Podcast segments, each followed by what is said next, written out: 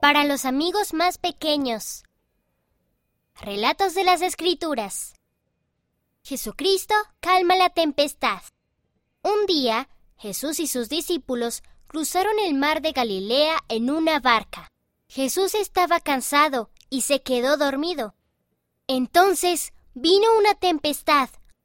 Las olas se hicieron más y más grandes. Los discípulos tuvieron miedo. Despertaron a Jesús y le pidieron ayuda. Jesús se puso de pie y dijo, Calla, enmudece. El viento se detuvo, el agua se calmó.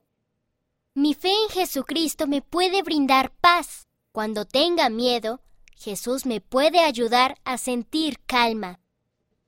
Puedes leer este relato en Marcos capítulo 4, versículos 35 a 41 y Lucas capítulo 8, versículos 22 a 25.